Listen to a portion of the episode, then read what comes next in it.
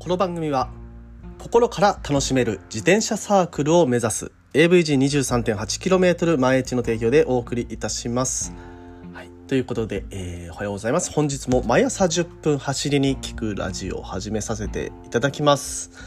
今日はバレバレンタインデーですね。2月の14日バレンタインデーとなりました。ね、皆さんねあのチョコレートはですね、えー走ってる時にその栄養補給にねカロリー補給にとても効きますので、えーいいかと思います。まあ、ぜひともね、えー走ってる時に、えー自転車、まあ、コーヒーとチョコレート、うんこれはねなんかねいい組み合わせかなと思いますのでぜひともね、えーバレンタインなのでチョコレートを食べながら、えー走っていただけたらと思いますと言いたいところですけれども今日はねあいにくの雨模様ですので、えーもしね出勤等で走られる方はねぜひとも気をつけて走っていただければと思います。まあ、あのこういったね雨の日にちょっとね自転車、えー走ってるとやっぱりねタイヤがね滑ったりとかすることもありますのでねちょっと、えーそこら辺、まあ、タイヤ路面とのね接触面タイヤっていうのを気にしていかないといけないかなということで今日はですね、えータイヤについて話していきたいと思います。うんこじつけが無理やりすぎる いつもながらねということで、えー本日も本編いきたいと思います。それでは本編いきましょう。Check it out!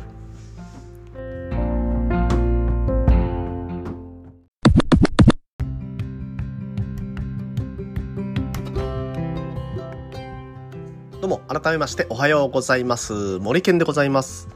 沖縄一周自転車ツアーのツアーガイド AVG23.8km 前地の広報そして AT ツアーコーディネーターの卵として活動しております。はいということで、えーおおはようございます。ちょっとねえー初めにのコメントのところでね無理やりっぽい、えー こじつけをしましたが 今日はですね、えーロードバイクの、まあ、タイヤの種類ですね、まあ、主に3種類あるんですけどもそのタイヤの種類、えークリンチャーとか、えーチューブラーとかチューブレスっていうのがねあるんですけれどもこれがねどれがどれかっていうのがねなんかごっちゃになりませんかも？う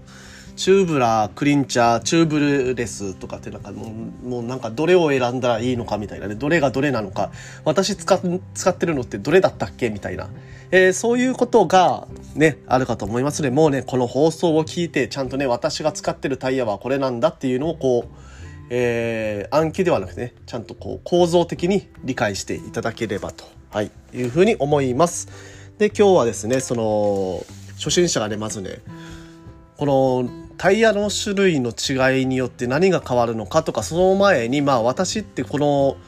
えーパンク修理用のチューブを買うためにどのタイヤ用のやつを選べばいいんだっけっていうのをねなんかね悩んだりするかもしれませんが、まあ、それもね簡単な話でございます。えー普通に、えー一般的に売られているロードバイクに最初からついているタイヤはクリンチャーですねクリンチャータイヤです。でそのチューブの交換交換するチューブっていうのはもうほぼほぼねクリンチャータイヤのものしか売られていませんなのでもう安心してねあのあのチューブラーとかチューブレスのタイヤ以外のものまあクリンチャータイヤの自転車を買った方はチューブは普通に買えばクリンチャータイヤ用のものが買えますのでそこら辺はね悩む必要はそんなにないというところだけ先に言っておきます。ただねあのタイヤの大きさとかあとあのタイヤの外側のゴムの部分ですね。ゴムのタイヤのそのサイズ幅とかねそこら辺に対応したちゃんと対応した、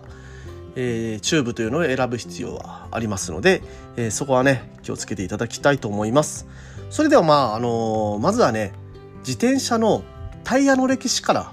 タイヤの歴史から振り返っていくとこのねチューブラーとかクリンチャーとか、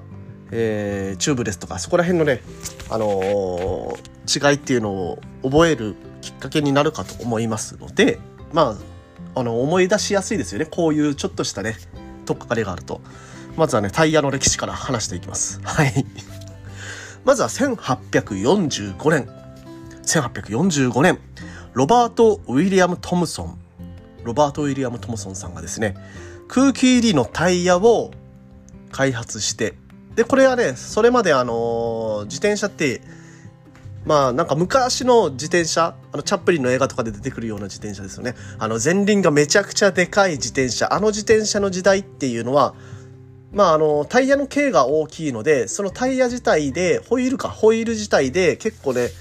えー、ショックを吸収してくれていたんですね。なので、あの、一応乗れる、あの、すごくで振動が伝わるっていうわけではなかったみたいなので、ただね、そこの車輪にゴムの塊をくっつけるだけうん、車輪にゴムの塊をこうくっつけるだけで走ってたみたいです。まあパンクもしませんしね。うん。まあそれで別にそんな乗り心地、まあ悪くはないし、まあこれでいいかみたいな感じだったんですけども、その時代にね、すでに、えー、トモソンさんが空気入りのタイヤを考案していました。まあ安全自転車というね、えー、今の形の自転車を、まあその、開発している人がいて、まあその安全自転車用にこういう空気入れのタイヤっていうのを作っていったようです。ただね、えー、作っていたじゃないな、考案していたと、特許庁に考案したと、はい、いうところです。で、その後、時は流れ1888年、もうね、あのー、43年ぐらい、あと、43年ぐらい経ってから、やっとね、イギリスのダンロップ社、イギリスのダンロップ社が、えー、この空気入りのタイヤを、えー、商品化しました。うん。で、この時にね、ちょっとね、あの、訴訟とかがあったみたいなんですけど、なんかそれは落ち着いた、いつの間にか落ち着いたみたいな話がありますね。うん。なので、まあ、最初にチューブ入りのタイヤを売ったのはダンロップですね。はい。ダンロップが最初にこのタイヤを売った会社になってきます。一番古いタイヤ会社ってことですかね。じゃあね、あの、うん。チューブ入りのね。はい。ということで、えー、まあ、ダンロップが販売しました。その時のタイヤ。最初のタイヤっていうのはチューブラータイヤになります。このチューブラータイヤ、まあ、最古のタイヤになるんですけれども、構造がね、あの、シンプルな構造になっています。で、えー、まずね、チューブがある。ゴムのチューブがあって、そのゴムのチューブの周りに、えー、布を巻きつけて縫製すると。で、それであの路面からのダメージをこう弾いて、その布でですね、布で中にその針とか、針とかっていうかね、えー、小石とかがダメージを与えないようにして、えー、パンクを防いでいたというところです。ですので、まあね、あの、構造的にシンプルで限界性能が高い。あとですね、あの、リム打ちパンクっていうのをしづらい構造になっていますので、今はですね、えー、主にレースに出る方だとか、もうガチで走ってる方、ここら辺に好まれるようなタイヤになっています。うん。本当にね、えー、この丸い、丸い形のままこう、えー、巻きついてるような状態なので、このカーブの性能とかがいいと言われていますね。うん。で、ただこれね、欠点がありまして、パンクした時、もしパンクした時に、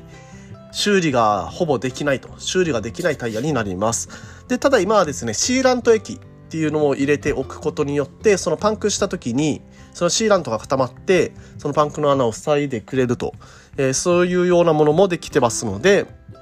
まあそこも合わせてね、あの、パンクしづらく、より一層パンクしづらくなってますので、えー、最近はそれを一般の方も愛用する方が出てきていると、はい、いうことです。はい。これがね、チューブラータイヤですね。はい。で、えー、続いて、えー、クリンチャータイヤですね。クリンチャータイヤはこのチューブ、チューブラータイヤの欠点をカバーしたようなタイヤになっています。えー、このクリンチャーっていうのはですね、クリンチャーの意味自体は、えー、っとですね、英語のクリンチャー、クリンチャー、クリンチャーですね、クリンチャー。もう発音がね、よくわかってないんですけどね、クリンクリンチャー、はい。えー、釘を止める人、えー、締め付け工具、ボルトの締め付け口、えー、こっちだな、先曲げ機。うん、この先曲げ機、折り返し機、先曲げ機。こういう意味がありますので、このね、クリンチャーっていうのはね、こう、先の方、えー、タイヤの先の方、ビードっていうんですが、そこをこう曲げることによって、このタイヤのホイールにカチッと、カチッとはめるというかね、えー、引っ掛けて、えー、その、タイヤ自体が外れないようにする。ホイールから外れないようにする。で、その内側にチューブを入れる。内側にチューブを入れて空気を入れることによって、えー、そのチューブラータイヤと同じような感じの形にすると、はい、い。うことですね。でこれはですねあの利点としては本当にあの修理とかあとパンク修理ですね。あのパンクした時の対応っていうのがやりやすいと。で安価でできると。で修理もね簡単にできる、うん、安価にできますと。あちなみにねあのチューブラータイヤの場合はあのー、縫製してある布の部分を切り裂いてでそれであの中のチューブを取り出して修理した後にまたそのえー、タイヤの中に入れてその縫合をもう一回しないといけない。布の縫合をしないといけないというもう、まあ、あのまず外ではできないやつですね。うん、なのでまああのそのチューブラーの、えー、ちょっとねもうタイヤがまあコスパが悪いとその毎回毎回捨ててるとコスパが悪いので、えー、クリン、えー、クリンチャータイヤと。はい、いうのが出てきて、で、それが、まあ、非常にコスパがいいタイヤですということです。ただね、あのー、欠点としては、リム打ちパンクっていうのをやりやすい。うん。これはね、あのー、ホイールとチューブがあの挟まって、で、そこがパンクしてしまうというリム打ちパンクが起こりやすいという欠点がございます。で、最後ね、チューブレス。チューブレスがですね、えー、まあ、あの、技術が発展してきて、で、ホイール自体、ホイール自体が違うんですよね。今までのものと。で、ホイールの中で、あのー、空気を密閉できるようになっているので、別にね、その、チューブを使わなくても、タイヤが微動にこうきちんとねはまってるとそれだけであの空気が入っていくというようなタイヤになっています。まあタイパンク性能が高いですよね。えー、リム打ちパンクもしませんしでまああの中にシーラントとか入れるのかな入れないのかな、まあ、シーラントは